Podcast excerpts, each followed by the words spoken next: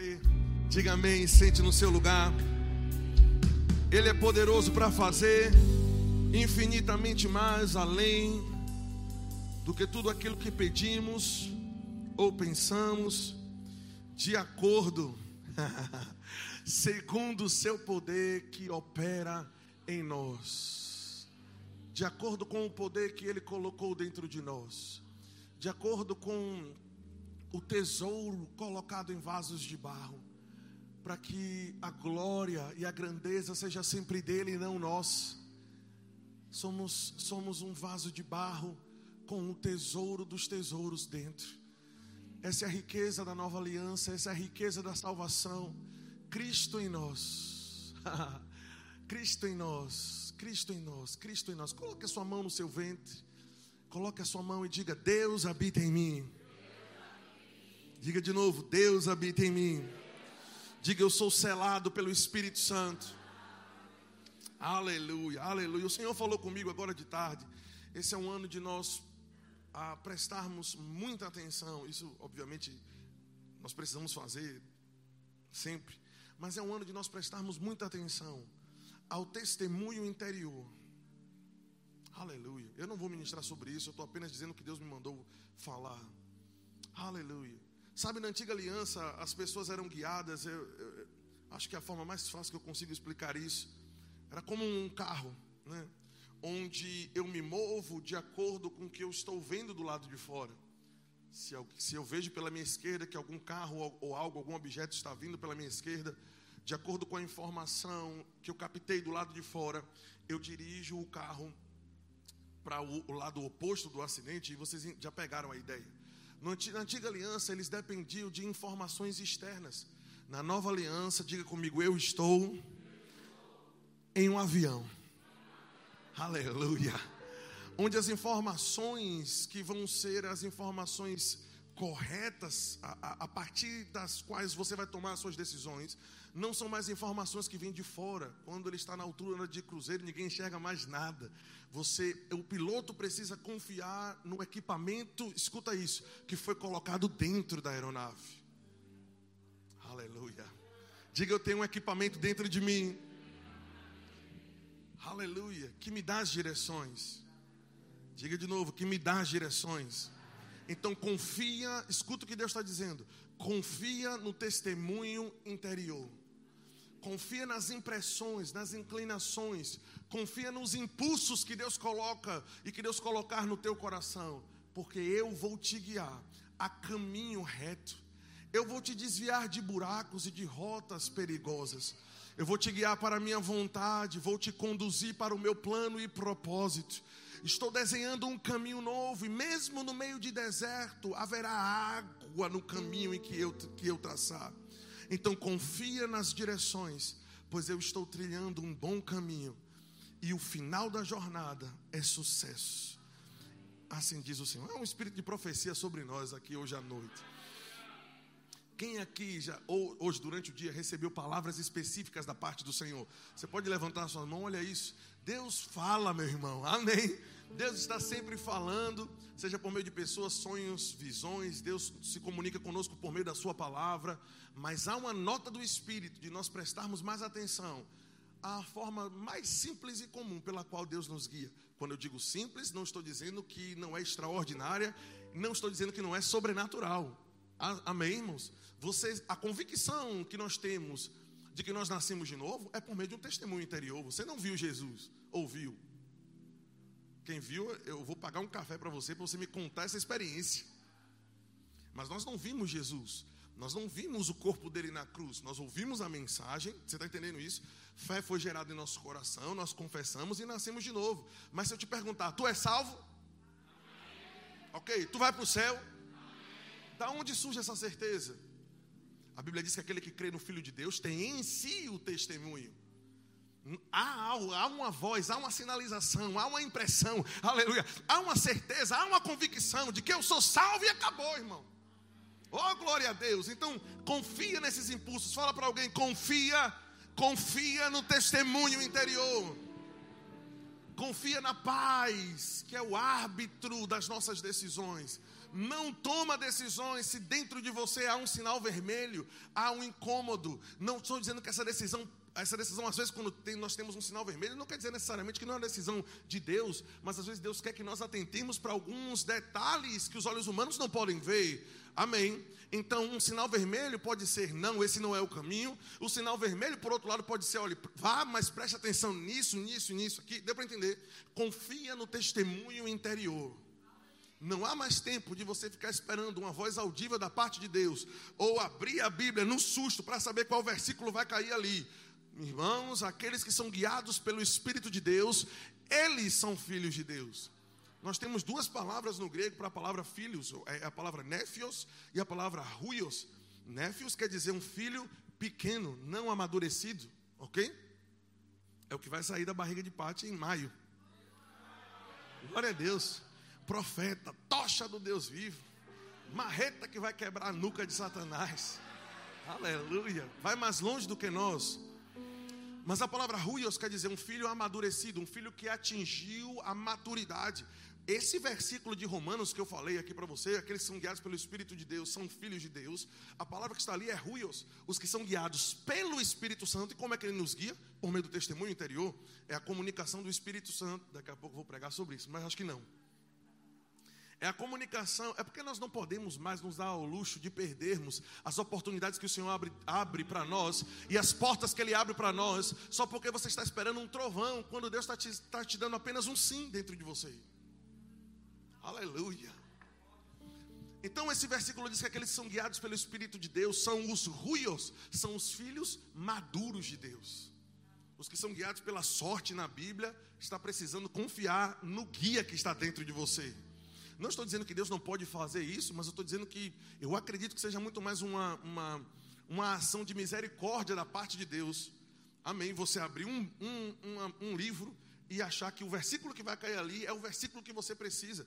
Deus está nos chamando para maturidade nesse ano, irmão. Amém. Daqui a pouco tu abre lá e tem lá, e Judas se enforcou. Ai, não, não, não, isso não pode ser de Deus, não. Vou abrir de novo. Aí abre lá e tem assim: o que tem que fazer, faça logo. Está entendendo? Você está entendendo quão perigoso é isso, irmãos? Aleluia, aleluia, aleluia. Ele fez morada dentro de nós. Quem? O amigo Espírito Santo, o nosso guia, o nosso mestre, Emanuel. Ele é o nosso Emanuel. Ele habita dentro de nós e ele vai nos guiar a toda a verdade. Não negligencia o testemunho interior. Estuda sobre isso, aprende a respeito disso, investe tempo nisso. Amém. Aleluia. E nós vamos para um caminho de sucesso. Glória a Deus. Agora deixa eu entrar na palavra que o Senhor colocou no meu coração. Vocês louvou, vocês podem ficar aí. Porque eu já fiquei demais também, então eu sei o que é isso. Só Gustavo que está na vantagem ali e Carlinho que está sentado. O resto vai vir colheita, irmão. Amém. Glória a Deus. Mas fica aí, que se o fogo pegar aqui, não vai dar tempo de você subir, não. É que um anjo desce. Deu para entender? Glória a Deus. Aleluia. Então, o Senhor colocou uma palavra no meu coração e, e eu quero tratar a respeito disso, vai ser muito importante. Ah, ah, o pastor Raimundo falou conosco sobre nós darmos importância nesse primeiro mês ao ensino da fé. Amém? Você concorda que fé é importante? Você concorda que para viver todas essas promessas que nós temos ouvido, todas essas, essas, palavras que o Senhor tem usado, a nossa liderança para nos inspirar, sejam as palavras ministradas do púlpito para você, ou as palavras ministradas por dentro, como eu tenho te falado sobre o testemunho interior, ah, tudo na, na vida do crente se resume à fé a crer, irmãos. Crer que recebeu, crer que é seu, crer que vai acontecer. Então não podemos viver uma vida cristã sem fé. Sem fé é impossível agradar a Deus. Então hoje à noite eu quero, dentro desse, eu acredito que vai ser mais um ensino, mas eu quero te convidar a ler a sua Bíblia, a folhear. Ah, eu gosto muito do manto e do poder, vocês sabem disso. Mas eu gosto de fazer as coisas sabendo o que eu estou fazendo. Amém? Eu não faço por meninice, eu faço por maturidade. Então eu, eu sou apaixonado pelo mover, mas todo mover ele encontra fundamento nas sagradas escrituras, amém? Se não tivermos fundamento, qualquer coisa que nós ah, que nós ah, possamos pensar em construir sem fundamento vai cair algum dia. Amém. Então vamos colocar um fundamento aqui. Eu quero conversar com você hoje sobre permanecer crendo. Permanecer em fé. Amém, aleluia. Sabe, queridos, um ano virou e a, a, algumas palavras da parte do Senhor se cumpriram ainda no ano passado. Porque ele falou por boca de profeta ou por testemunho interior, como, como eu já tenho falado, que ainda daria tempo para fazer, que não importa se faltavam dois dias para virar o ano, a coisa ia acontecer, e muita coisa destravou em pouco tempo. Deus não precisa de muito tempo para poder fazer algo acontecer na tua vida. Na verdade, a demora às vezes, esse vácuo, esse espaço de tempo entre a palavra e a manifestação, as, entenda, Deus poderia nos dar na hora, irmãos. Só que Deus gosta desse espaço do tempo, desse, desse espaço de tempo, para, além de nos entregar aquilo que nós cremos nele, Ele utiliza esse espaço de tempo para nos transformar em alguém diferente. Amém. Deus não, Deus, Deus não é um pai que apenas dá a ah, presentes aos filhos e está distante dele no que diz respeito à educação. Deus é um pai que nos galardoa, mas é um pai que nos educa. O tempo entre a palavra e a manifestação nos treina em perseverança, nos treina em confiança, nos treina em maturidade. Amém. Então, então observe, Deus, ele não quer somente te dar coisas. Deus, Deus está mais interessado em quem você vai se tornar. Aleluia. Aleluia. Bem na verdade é que algumas pessoas não chegam a possuir as coisas porque não entendeu e não mudou quem ela é. Deus não um pai não entrega um, um, um carro de Fórmula 1 na mão de um filho de 10 anos. Por mais que esse filho ore, por mais que esse filho faça o jejum de Daniel, por mais que esse filho corra na igreja. Aleluia. Eu já corri por algumas coisas na igreja, irmão. Eu corri e eu sapateei, eu caí, eu levantei, o diácono me botou de pé, eu caí de novo. E o diácono me levantou, eu caí pela terceira vez. E Deus disse: Você não tem maturidade para ter isso ainda. Oh, aleluia. Eu não sei se é só eu que recebo essas cajadadas assim. Aleluia. Então, então diga comigo: Deus quer me amadurecer. Amém. Então, algumas palavras podem ter se cumprido no ano passado, outras palavras vão se cumprir esse ano. O que vai determinar isso, irmãos, é nós não retrocedermos das palavras que recebemos. Você não pode esmurecer daquilo que você ouviu. Oh, aleluia. Fala para o seu irmão: não se entristeça, não se esmoreça.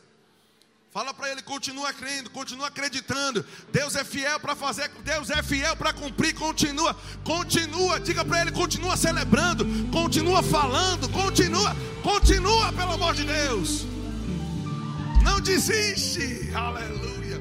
A Bíblia diz que fé e perseverança herdam as promessas. Veja, não é somente fé que herda a promessa, mas é fé e perseverança. É fé no começo, fé no meio e fé no fim. O que é fé no começo? É a hora que você recebe a palavra. Essa é a parte mais fácil da nossa alma celebrar. Mas o que é fé no meio? É uma semana depois que você recebeu a palavra e tudo do lado de fora te diz o contrário. Essa é a fé mais poderosa, irmãos. Amém. É onde você crê a despeito das circunstâncias. Então, eu queria que você abrisse para nós começarmos aqui o que nós estamos estudando. Em Judas capítulo 1, no verso 3.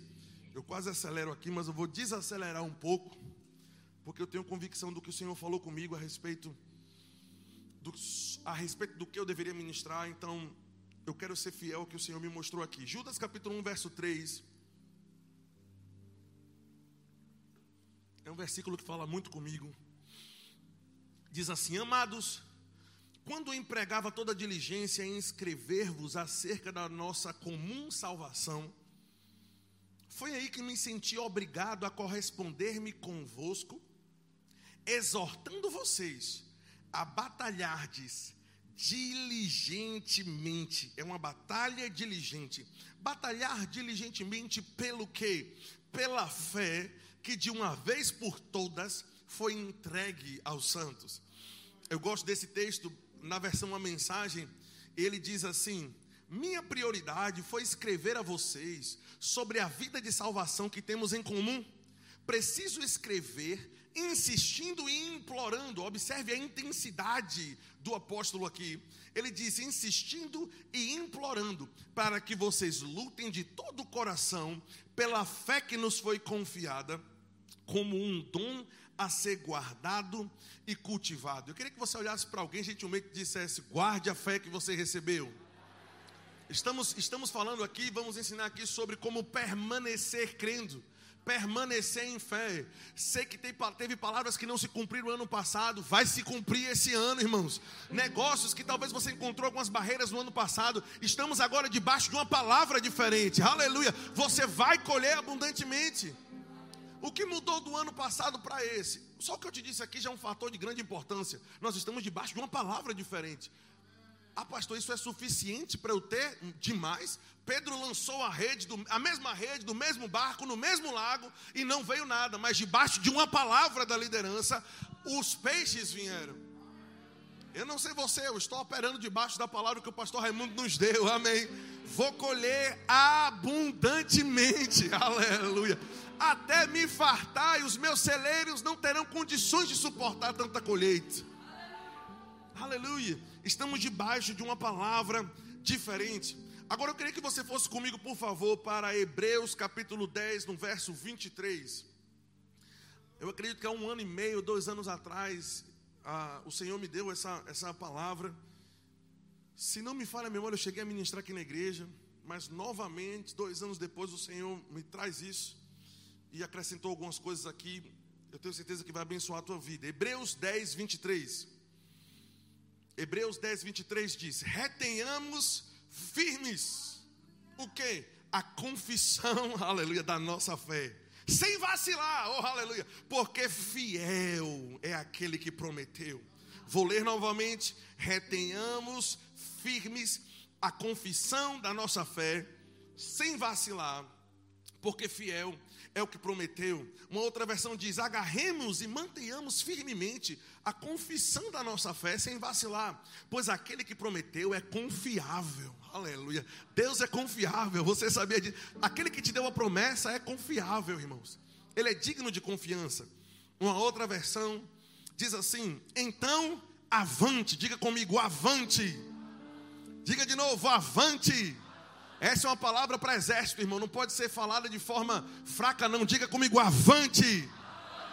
Ele diz: então avante, cheios de fé, confiantes de que estamos apresentáveis para Ele Vamos nos agarrar às promessas que nos fazem prosseguir. Aleluia. Se agarre àquilo que te empurra para frente. Se agarre àquilo que te promove. Se agarre àquilo que abre a porta. Não se agarre ao que te puxa atrás. Deixa eu te dizer uma coisa, irmãos. Tem, teve assuntos, que eu ouço o Espírito Santo dizer isso, que o Senhor colocou um ponto final no ano passado. Não traga isso para 2022. Aleluia. Teve pessoas que tiveram problemas no relacionamento aqui no ano passado. Não traga esses problemas para 2022. Não tragam as frustrações para 2022. Esse é um ano novo, é uma página nova, é um tempo novo, é uma estação nova. Não use o que aconteceu no passado como frustração ou de, ou de cunho negativo. Não traga isso como referência para o que Deus vai fazer nesse ano. Se agarre às promessas que nos levam para frente. Amém. Se agarre às palavras. Continuando, ele diz assim: Vamos nos agarrar às promessas que nos fazem prosseguir, porque Ele, Deus, sempre mantém a Sua palavra. Eu queria que você pulasse alguns versos e lesse comigo o verso 35. Diz assim: Não abandoneis, portanto, a vossa confiança. Essa confiança tem um grande e avultado galardão. Uma outra versão diz: Não joguem tudo fora. Vocês estavam confiantes antes e devem ser confiantes agora também. Vocês precisam perseverar, permanecer firmes na aliança para que possam alcançar a promessa. Amém. Oh, aleluia. Então, nós, queridos, esse livro de Hebreus, ele é interessante demais. Eu gosto muito porque, embora nós não saibamos quem foi o autor do livro de Hebreus, né, nós, não, nós não temos uma resposta definida a respeito disso, a, a divergência nas opiniões, nós não sabemos quem, mas nós sabemos para quem foi escrito. Amém? Não sabemos quem escreveu, mas sabemos para quem foi escrito e também sabemos de outro detalhe que faz toda a diferença. Sabemos em quais circunstâncias e por que esse livro foi escrito. Para quem esse livro foi escrito? Isso tudo aqui vai fazer sentido, então Pega essas informações, porque vai assentar uma, uma, uma estrutura dentro de você. Esse livro de Hebreus foi escrito para os judeus, especificamente judeus hebreus. Amém? Nós vimos isso na aula de história da igreja. Nós temos três categorias de judeus na Bíblia. Nós temos os judeus gregos, né, ou os helenistas, aqueles judeus que receberam, porque se dispersaram, né, da região da Palestina, receberam influência da cultura grega. Nós temos os judeus prosélitos, como em Atos 6, se eu não me engano, verso 7, fala sobre um dos diáconos, que se não me fala a memória, é Nicolau, prosélito de Antioquia. E nós temos os judeus hebreus, que eles se auto-intitulavam a verdadeira raça israelita. Então, por que isso é importante? Porque eu não estou falando, esse livro não foi escrito para uma classe comum de judeus. Esse livro foi escrito para uma classe de judeus supra-sumo. Não eram judeus, eram judeus que se orgulhavam da cultura. Não somente os prosélitos, que eram pessoas de outras ah, religiões e nacionalidades que se convertiam ao judaísmo, nem tampouco eram judeus que receberam influência da cultura grega. Eram judeus que diziam: Eu sou a verdadeira raça, meu pai é judeu, meu avô é judeu, eu tenho orgulho da lei, tenho orgulho de Moisés, tenho orgulho daquilo que foi me entregue no, no passado. Você está entendendo isso? Agora, esses judeus se encontraram, como alguns costumam dizer, com o rabino da Galileia. Essa classe de judeus ouviram falar de Jesus, o seu coração queimou, e bem como aconteceu conosco, as dúvidas caíram por terra, os questionamentos falharam e o coração se dobrou diante do Senhor. Esse grupo de judeus se converteu ao cristianismo. Agora volta para poder entender o contexto. Não era um grupo de judeu qualquer, era um grupo de judeu que era respeitado pela sociedade por conta da sua não descendência, mas por conta da sua ascendência. Eram judeus puros, você está entendendo isso? E a partir do momento em que eles se converteram ao cristianismo, esses judeus que eram respeitados, que eram o suprassumo do judaísmo, passaram a ser enxotados das suas casas. Esses judeus agora não podem mais comprar no comércio esses judeus agora ah, ouvem, esse, esses judeus, digamos, filhos, ouvem dos seus pais: Você se rendeu a isso aí? Você é uma vergonha para nós. De acordo com a lei, quando um filho envergonhava o pai, a lei autorizava literalmente ao pai cuspir no rosto dele e expulsar de casa. Então observe todo esse contexto. Pessoas que estão sendo, estão recebendo agora cuspe no rosto. Vá para a rua, você não compra mais de mim, você não faz parte da minha família, você não faz parte mais do nosso laço familiar. Você agora é um nada para nós. Não porque é, eles eram pessoas ruins, mas porque eles disseram sim para Jesus. Não venha me dizer que esse não é um nível de pressão altíssimo. Irmãos, eu mudei de igreja e sofri pressão por conta disso mas eu, eu, eu não vou ousar dizer que se compara a ser expulso de casa e ninguém mais na feira querer me vender nada, deu para entender, e eu ser tratado como um ralé. Então, observe que esse grupo de judeus, para quem essa carta foi escrita, obviamente, nós sabemos que por estar agora fazendo parte da Bíblia, essa carta se aplica a todos nós. Eu estou apenas te dizendo que inicialmente essa carta foi escrita para esse grupo de judeus. E para esse grupo de judeus, o escritor inspirado pelo Espírito diz: Não abra mão da confissão que você fez. Não desista das palavras que você falou. Não abra mão da fé. Vai chegar o galardão na tua vida. Essa carta foi para animar os nossos irmãos. Você está entendendo isso? E observe, essa carta tanto foi escrita para os judeus que se orgulhavam de toda essa de todo esse contexto no qual eles tinham nascido, que toda a carta aos Hebreus é uma comparação entre o Antigo e o Novo Testamento. Né? O filho é superior a Moisés, né? o, o filho é superior aos anjos. O, o, escritor aos Hebreus está o tempo todo inspirando aquelas pessoas, dizendo: vocês tiveram um nível de glória e tiveram um nível de revelação, mas chegou algo novo. Para esse, deixa eu te dizer uma coisa. Estudando o contexto histórico, essa carta aos Hebreus ela foi escrita mais ou menos ah, no livro de Atos, ali, está mais ou menos entre Atos capítulo 7 e Atos capítulo 8. O livro de Atos, ele não aconteceu em um, dois anos, ok?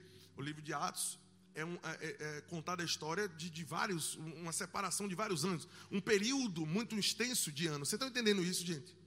Amém? Vá pegando isso, você vai entender porque eu estou falando tudo isso.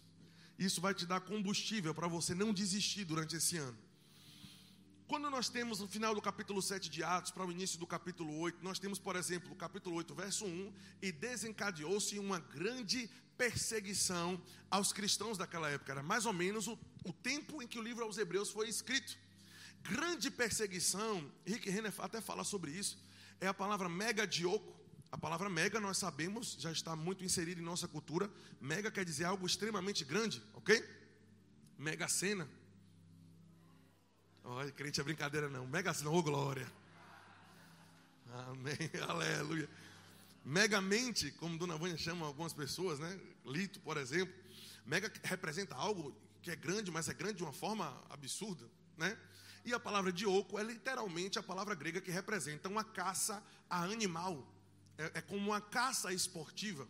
Então, quando a Bíblia diz que os cristãos estavam sofrendo grande perseguição, literalmente as pessoas estavam saindo das suas casas dizendo: Hoje eu vou matar um crente.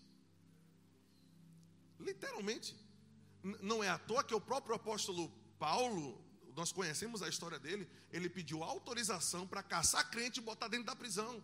E ele estava lá, no capítulo 7, se não me falha a memória, quando o próprio Estevão estava sendo apedrejado, e ele estava lá. Isso era normal. Crentes estavam sendo mortos ali. Você concorda que era muita pressão? A, a, esses, os nossos irmãos estavam passando por uma pressão absurda. Sejamos sinceros agora, estou conversando particularmente com você. Você acha que esse tipo de. Você acha que a pressão que você está passando é maior do que essa? Você tem medo de sair na rua, porque você pode ser morto e apedrejado em, em praça pública e com ordem das autoridades. Pois para esse nível extremo de pressão, o Espírito Santo de Deus liberou essas palavras: não desista das convicções, não desista das palavras que recebeu. E eu te digo, meu irmão, você pode ter e recebeu muitas palavras, não desista das palavras que o Senhor te deu, não abra mão da confiança, não abra mão das suas confissões, não abra mão das palavras que você recebeu. Se aqueles irmãos receberam essa palavra, eu não vou ousar pensar que o Espírito Santo vai me dizer algo diferente. Se eles, em um nível muito maior do que o meu, passaram por aquela pressão e foram essas as instruções, as instruções permanecem as mesmas. Vocês estão entendendo isso? Ok? Então, nós já entendemos que eles precisavam guardar, retenhamos firmes a confissão da, vossa, da nossa fé, sem vacilar, porque fiel é o que prometeu. Eu achei interessante essa palavra reter firme é a palavra grega careco, que não é careco, né? eu não sei se eu estou pronunciando certo, mas é a junção de duas palavras, a palavra care e a palavra eco. A palavra care representa, fala de algo indo para baixo, ou sendo empurrado para baixo, enquanto a palavra eco significa abraçar, agarrar. Literalmente retrata alguém que recebeu algo e porque ela está tão empenhada em não perder, ela se agarra aquilo com toda a força, e para garantir que ela não vai ser roubada, ela literalmente se joga no chão, colocando todo o peso corporal dela por sobre aquele objeto, com um objetivo: nada vai roubar isso que eu recebi. Oh, aleluia! Uma vez eu assisti um vídeo de um, de um policial, um policial israelense, me parece é, é, todas essas palavras você, vocês vão encontrar a maioria das palavras nos livros de Rick Renner. Ele, ele esmiuça bastante isso. Oi? É, ele falou careco. Ou talvez foi quem traduziu o vídeo, pronunciou diferente. Mas enfim. Aí observe, eu vi esse policial ensinando outros policiais aqui do Brasil.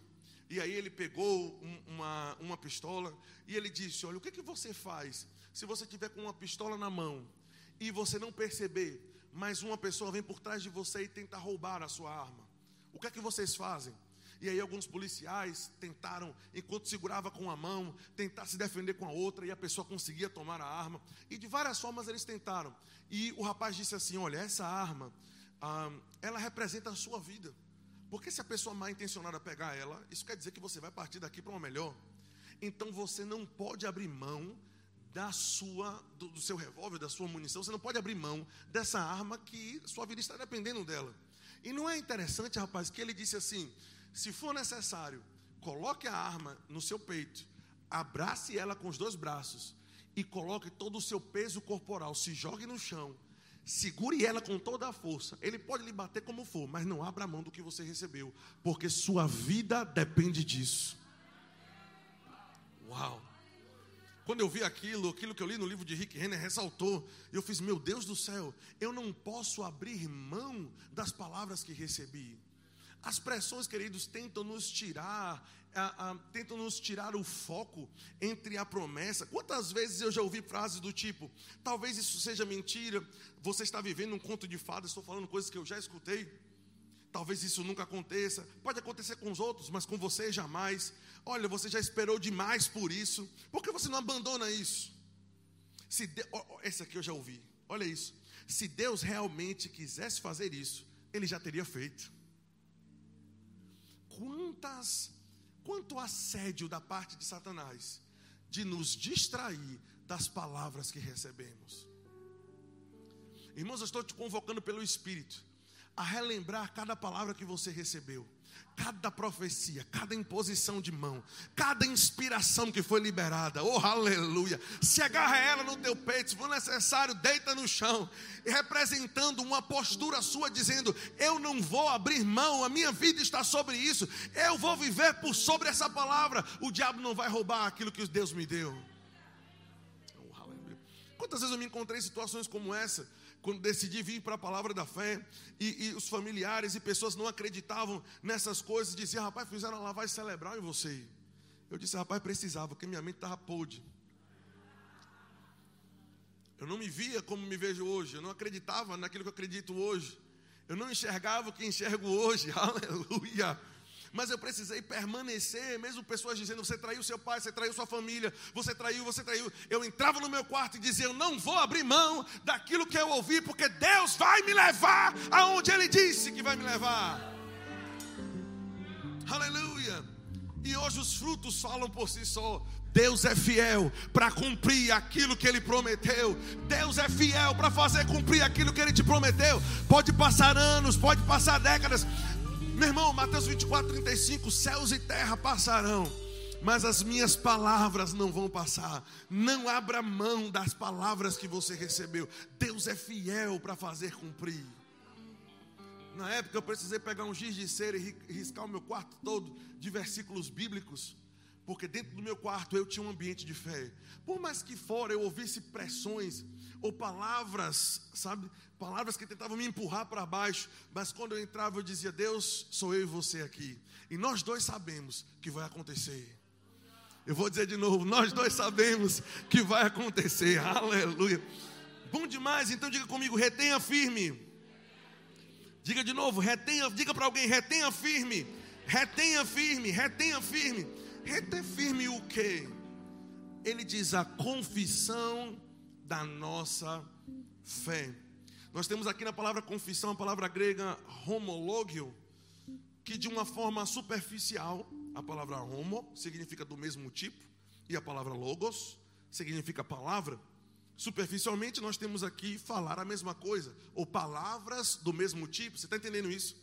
Mas a Bíblia amplificada e o dicionário grego acrescenta: não é somente palavras semelhantes, mas é ver do mesmo jeito, ter a mesma opinião, escuta isso, ter alinhamento de pensamento, entrar em acordo. Aleluia. Observe, não é apenas falar algo a respeito do problema, mas é ver a solução ou ver essa situação do mesmo jeito que Deus vê. Eu vou, te, eu vou te dar um exemplo. Por exemplo, tem pessoas que estão confessando cura, mas não se veem curadas. Vocês estão, deu, fez sentido o que eu falei, amor? Aleluia. Tem pessoas que estão confessando provisão, mas não se veem prósperas. Vocês estão entendendo isso? Confissão, essa confissão de fé não é apenas, é superficialmente, talvez em um primeiro plano, seja apenas falar a mesma coisa. Mas o grego acrescenta dizendo: é ver a situação do mesmo jeito, é ter a mesma opinião é enxergar da mesma forma. Deixa eu te dar mais alguns exemplos para você entender onde nós vamos chegar aqui. A respeito da cura, ver do mesmo jeito seria não apenas confessar que é curado, mas se ver curado. Ter a mesma opinião a respeito da cura não seria apenas confessar, mas é ter a mesma opinião. De fato, ele levou sobre si as minhas dores e enfermidades. Eu concordo com isso. Você está entendendo isso? É interessante, queridos, porque quando nós vamos, nós amamos o, o ensino da fé, e esse ensino é a nossa base, é a nossa linha doutrinária. E graças a Deus pela fé que nós aprendemos no Rema, mas às vezes esquecemos de como usá-la apropriadamente. Por exemplo, Marcos capítulo 11, no verso 22, a partir do verso 22, nós temos aquela situação onde Jesus fala para os discípulos: Em verdade vos digo, se alguém disser a esse monte, ergue-te e lança-te no mar, escuta isso, e não duvidar no seu coração. Você observa que Jesus não apenas disse fale que a coisa vai acontecer, ele disse fale e não duvide no coração. Você está entendendo? O próprio Jesus disse que tem pessoas que honram ele com os lábios, mas o coração está distante. Vocês estão, vocês estão entendendo o que eu estou querendo dizer? Eu estou querendo salvar, irmão, a tua saliva, de não apenas confessar de não apenas falar, falar talvez seja o primeiro passo, seja uma primeira estação, mas você precisa, irmãos, entenda, a confissão que funciona, a confissão que remove a montanha, é a confissão que fala daquilo que o coração está cheio. Fala daquilo que o coração foi imerso em. Você está entendendo isso? O coração se encheu, o coração está transbordando de palavras de vida, de palavras de bênção, então a boca fala do que o coração está cheio. Oh, aleluia. Tu está entendendo, varão? Ok. isso, e queridos, isso é de uma extrema importância, porque, observe, às vezes, veja, às vezes tem pessoas que não estão recebendo porque estão cumprindo apenas uma parte do princípio.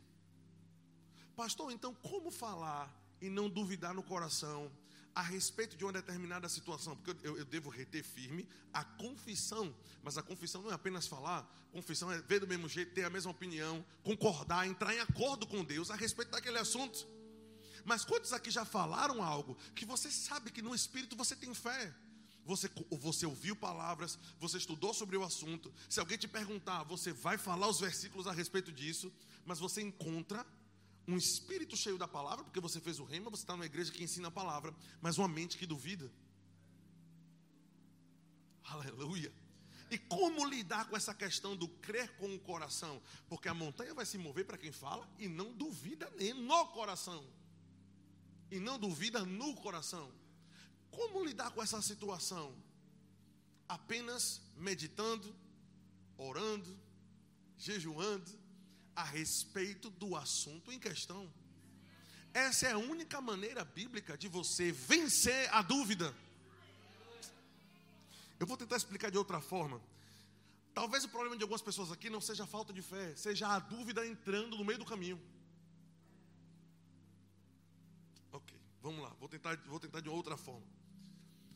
Jesus está lá no barco, e o pau quebra lá no mar, e o povo acorda Jesus, Jesus para a tempestade.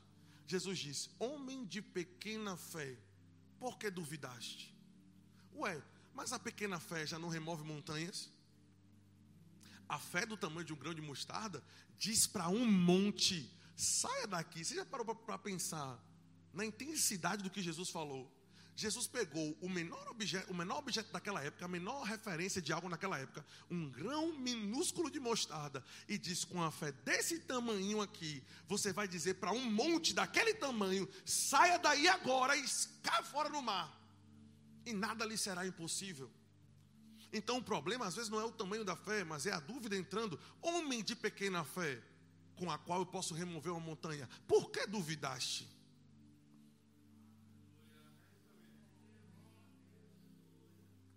Ok, vou tentar dar outro exemplo. Je Jesus está lá e está a filha de Jairo, né? Que estava doente. E Jesus foi lá para poder curar a filha de Jairo. E no meio do caminho está lá, Jairo crendo. Foi chamar um homem, está indo, né? Aí chega alguém no meio do caminho e diz: Olha, não incomode mais o mestre, não. Tua filha já morreu. Você percebe a dúvida tentando entrar no circuito da fé? Ele cria, ele foi recorrer a Jesus, irmão. Tinha fé no coração dele, mas a dúvida tenta entrar no meio do caminho. E Jesus disse: crê somente. Você está entendendo isso? Ou seja, não creia e permita que outra coisa entre, creia apenas. E não deixe mais nada entrar nessa história. Apenas creia e ponto final. A, a palavra dúvida, por exemplo, A palavra dúvida é a palavra grega diacrino, que significa literalmente tentar andar em dois caminhos ao mesmo tempo. É você ter feito o rema e saber, e saber a vontade de Deus para a tua vida, mas os teus olhos dizem outra coisa e você tenta ficar nos dois. Oh, aleluia. Homem de fé, ou de pequena fé, mas aí tanto faz o tamanho. Você está entendendo isso? Estou dizendo que você não pode crescer em fé, não. Deve, irmãos. Eu estou te dizendo que por mais de uma vez, no Novo Testamento, Jesus disse: uma fé do tamanho de grande mostarda resolve tua bronca. O problema é, por que duvidaste? Por que você tem fé dentro de você, mas insiste em conversar com pessoas que não vão enxergar o que Deus colocou no teu coração? Irmãos, eu vou, eu vou dizer novamente: talvez o problema de algumas pessoas aqui não seja o tamanho da sua fé. Você sabe que você merece, sabe que você é justiça, sabe que você é filho de Deus, sabe que tudo que Jesus conquistou na cruz é direito nosso, é nossa herança. Sabemos de tudo isso, nós temos essas informações impressas no nosso espírito, recebemos uma medida de fé, irmãos. Você está entendendo? Mas no meio do caminho, se você deixar a tua alma entrar, por que duvidaste? Você percebe que são coisas diferentes? Jesus não disse, homem que deixou a dúvida. Não, homem de pequena fé, por que duvidaste? Eu vou te dar outro exemplo. Quantos lembram do menino que estava é, sofrendo por conta de um espírito maligno que jogava ele na água, jogava no fogo? Quantos lembram disso? Ok. Jesus foi lá, as pessoas chegaram com aquele menino e chegaram para ele e disseram: Jesus, nós entregamos, eles, eles queimaram o discípulo, né? Entregamos ele aos seus discípulos e nenhum deles conseguiu expulsar o espírito maligno. Jesus disse à geração perversa: Até quando estarei convosco? Vocês lembram desse texto, né? Não vou lá para nós ganharmos tempo aqui. Aí ele diz: Ele expulsa o espírito maligno e os discípulos ficaram curiosos. Nós sabemos anteriormente, pelo contexto, que Jesus tinha dado autoridade sobre, a Bíblia diz, sobre todo poder do maligno. A palavra toda é completude. Todos os demônios estavam submissos ao poder de Cristo e o poder de Cristo delegado aos discípulos. Ok? E aí nós encontramos a situação dos discípulos chegando e dizendo: Senhor, por que não conseguimos expulsar esse demônio? E Jesus diz: presta atenção, por causa, o texto, a maior, a maior parte das versões dizem isso, mas eu vou te mostrar que nós precisamos recorrer ao grego para entendermos o que Jesus falou. Jesus, olha o que o texto diz, estou parafraseando. Vocês não conseguiram expulsar por causa da pequenez da vossa fé. Mas eu te digo: se vocês tiverem fé do tamanho de um grão de mostarda, vão poder dizer a essa moreira: sai daqui e joga para lá. Ou a esse monte, sai daqui e se joga para lá.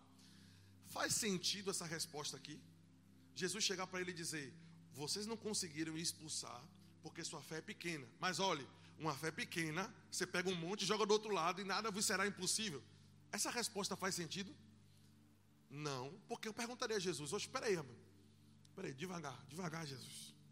O senhor está dizendo que com a fé pequena, nada me é impossível. E acabou de me dizer que a fé, que o problema de eu não ter conseguido expulsar o demônio foi a fé pequena. Vocês estão entendendo, irmão? Eu estou complicando muita coisa. Chegar minha cabeça coçou aqui, mas não é piolho, não. Não faz, quando nós vamos ler esse texto lá, da forma como está traduzindo na maioria da, da, das Bíblias, das traduções, não faz muito sentido. Vocês não puderem expulsar por causa da pequenez da vossa fé. Mas se você tiver uma fé do tamanho de um grão de mostarda, que retrata uma fé pequena, nada vos será impossível. E aí, quando nós vamos, eu estava conversando sobre isso com o Pátio agora de tarde, e aí eu tive que procurar na original. É interessante, irmãos, a palavra, as definições ali que mais fazem sentido, para nós entendermos, e, e tem também coerência com todo o contexto bíblico, é vocês não conseguiram expulsar por causa da dúvida. Você está entendendo isso? Vocês receberam a autoridade da minha parte, mas vocês duvidaram. Aleluia. Não, quando, quando eu li as definições, tinha lá dúvida. Irmãos, eu remontei o texto com todas as opções possíveis. E só faz sentido em todo o contexto bíblico se nós pegarmos essa definição de dúvida. Vocês receberam autoridade, mas vocês duvidaram. Tanto é que no final do texto Jesus disse: Olha, mas essa bronca aí, esse problema aí, que alguns traduzem como casta, essa casta de demônios, que é uma tradução errada também. Jesus disse: Mas esse problema, essa situação, que situação? A situação em contexto, a dúvida. você só resolve com jejum e oração. Você, você entende? Jesus está nos salvando hoje, irmãos. A dúvida, você só vai conseguir colocar essa dúvida. Vocês têm fé, vocês receberam, mas o problema é uma alma que não consegue entender as realidades da nova aliança. E para colocar a carne e a alma no lugar, jejum e oração. Aleluia. Para que a alma consiga compreender e não tente atrapalhar, irmãos. E mesmo que você acredite que de fato a palavra que está ali no original é a palavra casta, ainda assim o, o, o, motivo, o problema aqui não era não eram demônios ali que supostamente tinham uma autoridade maior do que a dos outros. Porque senão Jesus tinha dito, vocês não conseguiram expulsar, porque esses demônios aí são, são desenrolados. Não, vocês não conseguiram expulsar por causa da dúvida de vocês. Ok? Então, mesmo que você acredite que a palavra que aparece depois é a palavra casta, você vai ter que voltar ao contexto e admitir que, mesmo assim, o que Jesus poderia estar dizendo, se a palavra correta for casta, o que Jesus poderia estar dizendo é: vocês em algum momento expulsaram demônios, mas esse aqui, de alguma forma, entenda, nós temos uma mente, podemos especular, ok? Nós somos dotados de raciocínio. Acreditando que a palavra ali de fato é casta, a única opção que nos dá, a única opção que resta, é que os discípulos expulsaram demônios e chegaram naquele ali que resistiu. Você está entendendo? E a dúvida entrou. Rapaz, eu, não, eu consegui expulsar aqueles, mas não esse. Então, quando a dúvida entra, a fé para de operar. Oh, aleluia. E o que Jesus estava dizendo é: esse problema, essa dúvida que se instalou em vocês aí. Esse problema que você já venceu tanta coisa na vida e chega nessa agora, você está achando que Deus não é, oh, aleluia, que Deus não é capaz de fazer. Ele já te livrou no passado e a mente está dizendo que ele não pode fazer esse ano de novo. Jejum e oração para colocar a alma no lugar e entender que aquele que fez no passado faz hoje, aquele que abriu nó, aleluia, faz hoje. Ele faz de novo, ele opera de novo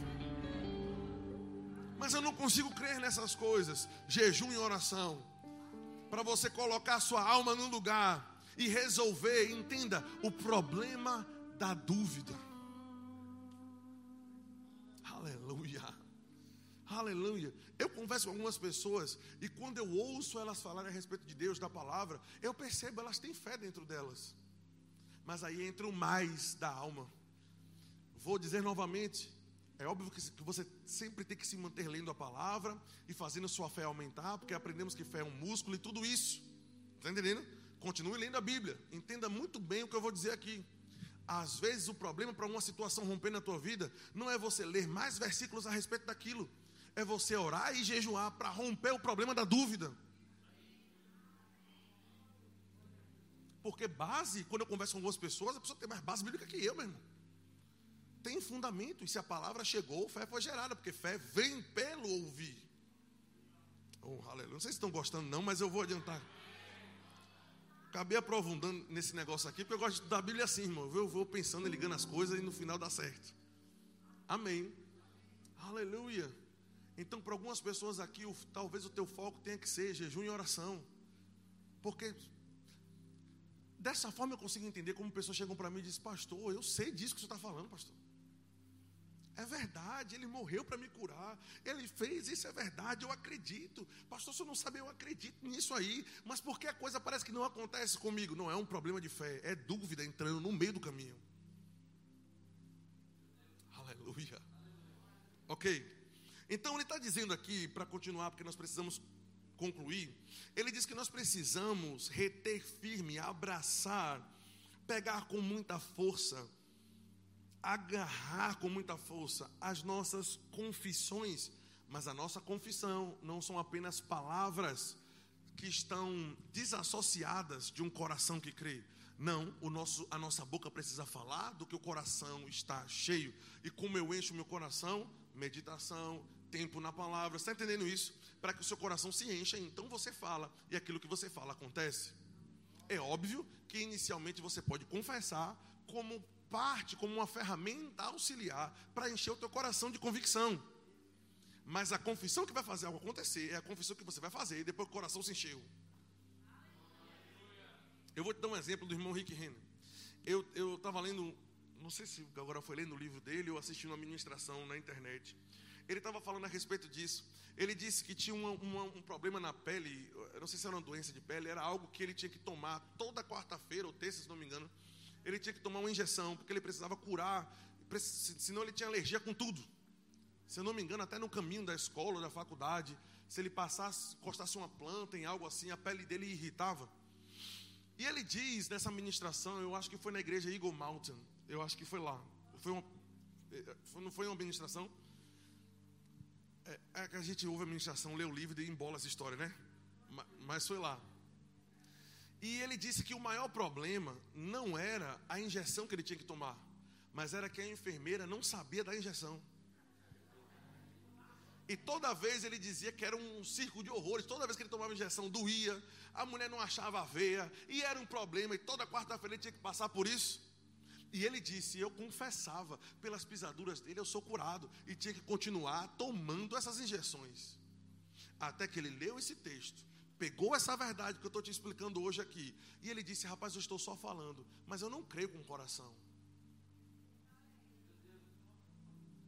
Aí ele disse: Então eu preciso descobrir como encher o meu coração, para que então a boca fale daquilo que o coração está cheio. Você está entendendo isso? Olha, olha o processo que ele fez, que é basicamente o que nós estamos dizendo aqui. Ele disse: a partir de hoje, vocês do meu, da, da minha staff, da minha equipe, vocês da minha família, vocês, todos vocês, quando, me, quando se encontrarem comigo, nem me dê bom dia, me diga logo um versículo a respeito de cura, libere uma palavra sobre mim a respeito de cura, porque eu vou me encher de convicção. Ele começou a ler livros a respeito de cura, ouvir ministrações a respeito de cura, orar a respeito, para que a revelação, para que Deus iluminasse os olhos do entendimento dele a respeito da cura que foi comprada na redenção. Ele diz que passou, se não me engano, um mês, um mês em pouco, fazendo isso com muita diligência. Lembra, lembra que nós lemos em Judas? Versículo 7, não foi? Batalhe diligentemente pela fé que foi entregue. E ele disse que todo dia confessava, todo dia confessava, mas eram confissões para se encher. A confissão que move é a confissão de quem está cheio. Aleluia, ok. Então, ele diz que começou a fazer isso todos os dias, todos os dias, lendo versículos de cura, ouvindo a respeito de cura, pessoas que encontravam com ele falavam sobre cura, era é cura, cura, cura o tempo todo. Até que em uma das confissões, ele percebeu como que um manto caindo sobre ele. E o Espírito de Deus falou: Você crê com o seu coração. Você, oh aleluia, você conseguiu absorver. Então ele disse que se levantou com ousadia e deu ordem à enfermidade para se retirar do corpo dele. E aquele foi o último minuto em que aquela enfermidade permaneceu no corpo dele ele não somente falou, mas ele falou daquilo que o coração estava cheio. Aleluia. Talvez nesse mês de fé em que nosso pastor nos inspirou a estudar e a, a ministrarmos a respeito de fé, Seja um mês para você encher o teu coração, irmãos. De, encher o teu coração com as informações, deu para entender, com as palavras e inspirações, para que quando você fale não sejam apenas palavras lançadas ao vento, mas que sejam, como Jesus falou em João 6,63, espírito e vida saindo da tua boca. Então, não abra mão das confissões, mas entenda e lembre desse contexto sobre o qual nós falamos aqui a respeito de confissão. É necessário se encher Aí ele diz: retenha firme a confissão da vossa fé, sem vacilar, sem vacilar, porque fiel é o que prometeu. E aí, eu quero que você vá comigo agora para o verso 35, nós já estamos concluindo. Aleluia. Verso 35 diz: Não rejeite, pois a vossa confiança não rejeite a vossa confiança, porque ela tem um grande e avultado galardão. Você está sendo abençoado, né? Tenho convicção, porque eu estou pregando o que o Senhor me mandou, irmão. Eu queria, eu queria que hoje o tema fosse a noite de Pentecoste. Para eu ser o primeiro a ser arrebatado do Espírito aqui, igual aquele vídeo que eu mandei para vocês. Mas nós precisamos daquilo que o Senhor nos fala, amém? Aí ele diz: Não rejeite a vossa confiança. A palavra confiança aqui é a palavra pareci, que significa uma fala ousada, uma, uma fala aberta, franca. É uma palavra usada no Novo Testamento para falar, uma palavra grega que é utilizada para poder descrever um discurso político, onde alguém está em cima de um palanque, falando abertamente. Ah, essa palavra aparece, por exemplo, na história do cego Bartimeu, quando ele gritava em alta voz. Ali a palavra parecia uma declaração aberta e ousada. Mas uma das definições do dicionário aqui me chamou muita atenção: grito de independência. oh, aleluia. Eu vou chegar lá em grito de independência, mas vamos pensar um pouco a respeito das confissões que nós fizemos no ano passado. Estamos no início de um novo ano, irmãos. E eu não sei você, eu falei ousadamente sobre muita coisa. E o que o Senhor está dizendo é: não rejeite, não descarte as confissões que você fez em alta voz. Não descarte as declarações que você ousadamente gritou na sua cozinha, no seu quarto, no seu carro. Vai acontecer! Não rejeite essas coisas. Não abra mão do que você falou hoje durante o dia. Não abra mão do que, do que aquilo que você falou a respeito da tua casa, do teu filho, do que você falou a respeito do seu salário, do seu negócio. Ele está dizendo: não abra mão. Eu acho interessante aquilo, não abra mão que você falou ousadamente, não abra mão dos seus gritos de independência. Tem pessoas que hoje precisam dar alguns gritos de independência. Eu vou te explicar o que é o grito de independência. É quando a pessoa está cansada porque tem coisas que só vão sair da tua vida quando você colocar o limite do basta. Irmão, eu tenho, eu tenho uma cachorrinha em casa que é um sucesso. Pati me corrigiu hoje, mandou eu confessar o contrário. Então eu quase ia chamar ela de carinhosa. É, é um, é um, é um furacão doce. Oi? Dormiu com o Ralim. Deu certo, Ralim? Tá viva? Deu mais ou menos, né? Irmão, ela não para, bicha, é um, é um negócio sério. E às vezes, quando eu dou ordem para ela em algumas coisas, ela simplesmente faz o contrário. E roda. Aí tá o osso lá, e ela só pode morder até um determinado tempo, porque se ela fizer demais enjoo, aí é um processo todo. Aí eu digo, não pegue o osso. Aí ela olha para mim, olha para o osso e faz. Ela está achando que se ela for devagar, eu não estou vendo, só pode ser isso. E se eu continuar falando para ela, escuta isso, não pegue o osso. Namora, não pegue. Namora, não pegue. Irmão, ela pega e dá uma carreira que não tem, que não tem quem pegue. Corre rápido, vai para debaixo da mesa e acabou. Ela só para quando eu digo, epa! Você está entendendo? Quando a indignação bate. Vocês estão pegando o que eu estou querendo dizer. Não se distraia com a mora e fique fazendo cara de sonso, como se Deus não estivesse falando com você, não. Deu para entender? Tem gritos de independência que você tem que dar hoje, irmãos. Nós aprendemos aqui com Nancy do Frame, que ela disse: Eu aprendi uma coisa com o Senhor em 30 anos servindo a Ele. Que o Senhor nos permite ficar em tudo aquilo que nós somos complacentes com. Tudo aquilo que você admite na sua vida que para você está funcionando, pode não ser a perfeita vontade, mas é desse jeito mesmo. Deus permite. Deus nunca vai romper o princípio do livre-arbítrio. Então tem coisas que você precisa dar uma voz de basta hoje.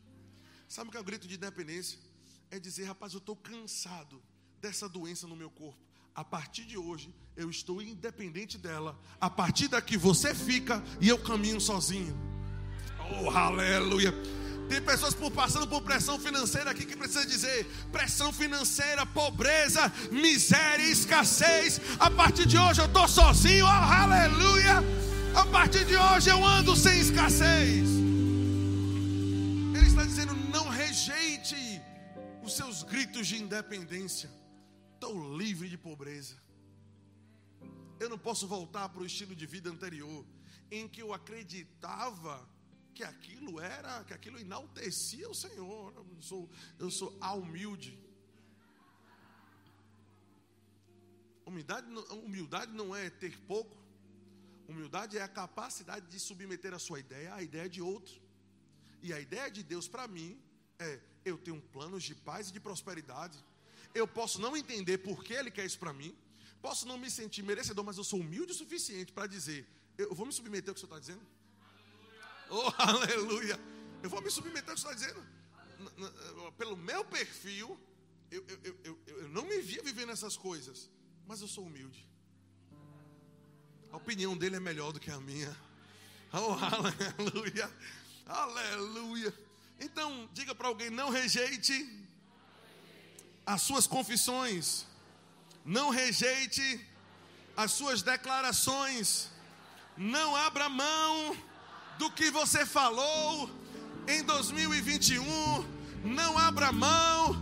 Diga para ele: pode não ter acontecido ano passado, mas fé e perseverança herdam as promessas, e Deus faz de novo. Aleluia! Deus faz de novo. Aleluia! Não abra mão do que você falou. Teve pessoas que declararam coisas ousadas hoje. Teve pessoas, eu estou ouvindo o Espírito Santo dizer, que deram tiro para cima. Confessaram coisas que a mente disse, não tem como. Deus está dizendo, não abra mão do que você falou. Não abra mão do que você disse. Não descarte, não jogue fora. Apolbalo, se eu não me engano, no grego. Não jogue fora. Não rejeite, não descarte a vossa confiança, as, as nossas confissões carregadas de ousadia e de convicção. E ele, está, ele continua dizendo no versículo: Não rejeite essa confiança, porque ela, essas falas ousadas, essa confiança que eu não posso rejeitar, diz, ela tem um grande e avultado galardão. Oh, aleluia! E ainda. Ah, ah, eu não me recordo agora se foi Rick Renner, se foi alguma outra pessoa. Vocês já estão descobrindo que eu estou lendo muito Rick Renner, né? Eu quero te indicar a mesma coisa, meu irmão. Amém? Aleluia. Bom demais. Vai abrir tua mente para muita coisa. Obviamente a nossa livraria só tem coisa boa lá. Amém? Mas é interessante quando ele, ele desmembra essa palavra avultado galardão. Eu achei muito interessante. Ele diz que é, uma palavra grega composta de duas palavras, a palavra mista e a palavra podos, essa palavra mistopodícia, ela completa, ela significa, entenda, a palavra mista significa salário, dinheiro, recompensa, ok? Quando a Bíblia diz que os ministros que, que governam bem, que ensinam bem, aqueles que se afadigam na palavra do ensino, eles são dignos de dobrados honorários ou salários, ali de novo é a palavra mista. Está é, é, tá falando de dinheiro, literalmente. Você está entendendo isso?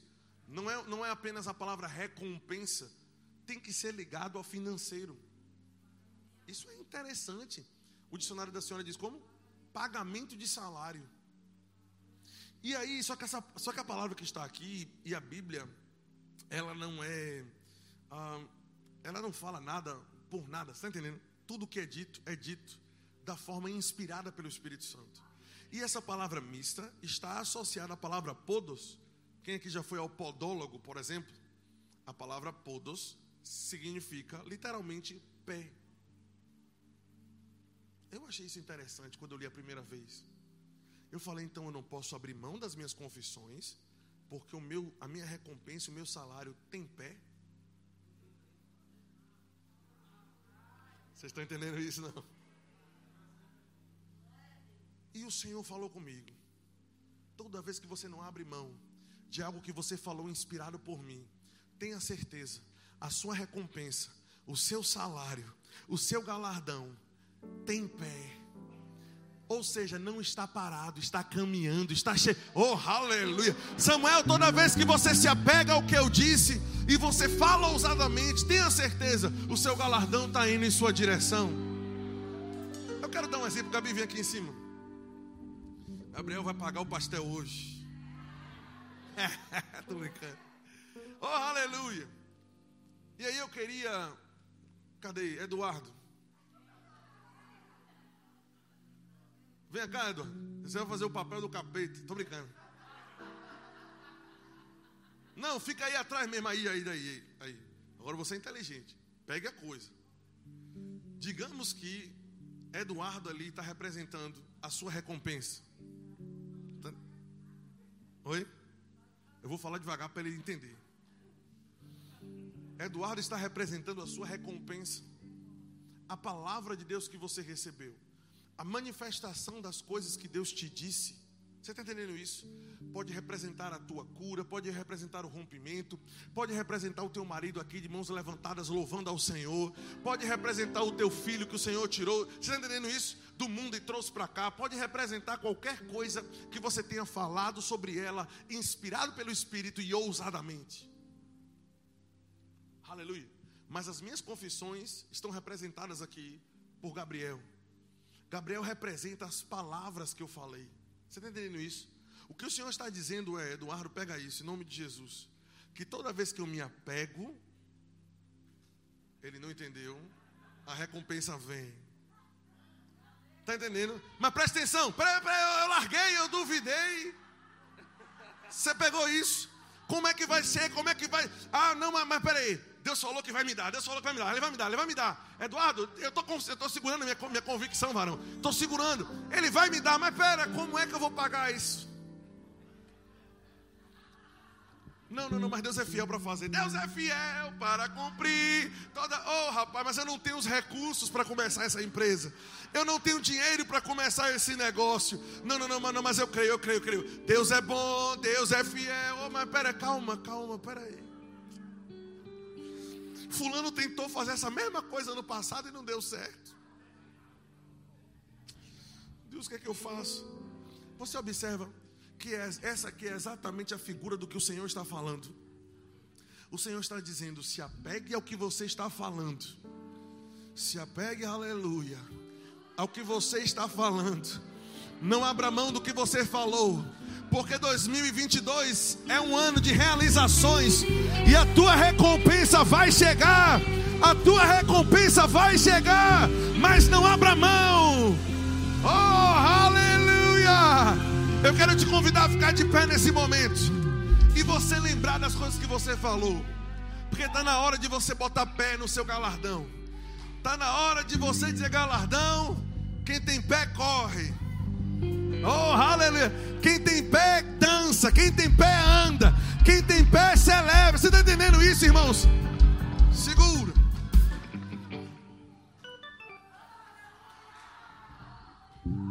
Nós vamos chegar lá. Mas eu quero, eu quero separar esse primeiro momento para você falar novamente aquilo que você falou. Como, como uma declaração aberta e ousada que você não desistiu e que você não vai retroceder nessas coisas. Oh, aleluia. Aleluia. Cadê Gabi? Vamos cantar alguma coisa?